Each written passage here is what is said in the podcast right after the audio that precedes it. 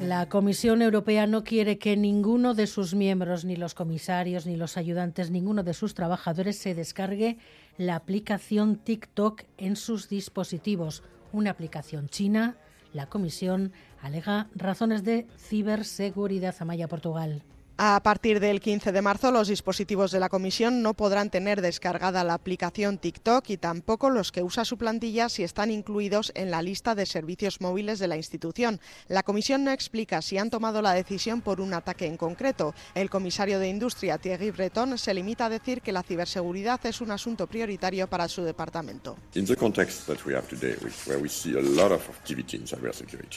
El director ejecutivo de TikTok estuvo en Bruselas a comienzos de año para reunirse con varios comisarios y ya entonces le advirtieron sobre su preocupación por la falta de control en los contenidos que pueden ver los menores y por el riesgo de compartir los datos de los usuarios con países terceros y especialmente con China. El pasado diciembre fue el Congreso estadounidense quien prohibió la descarga de TikTok en sus dispositivos oficiales.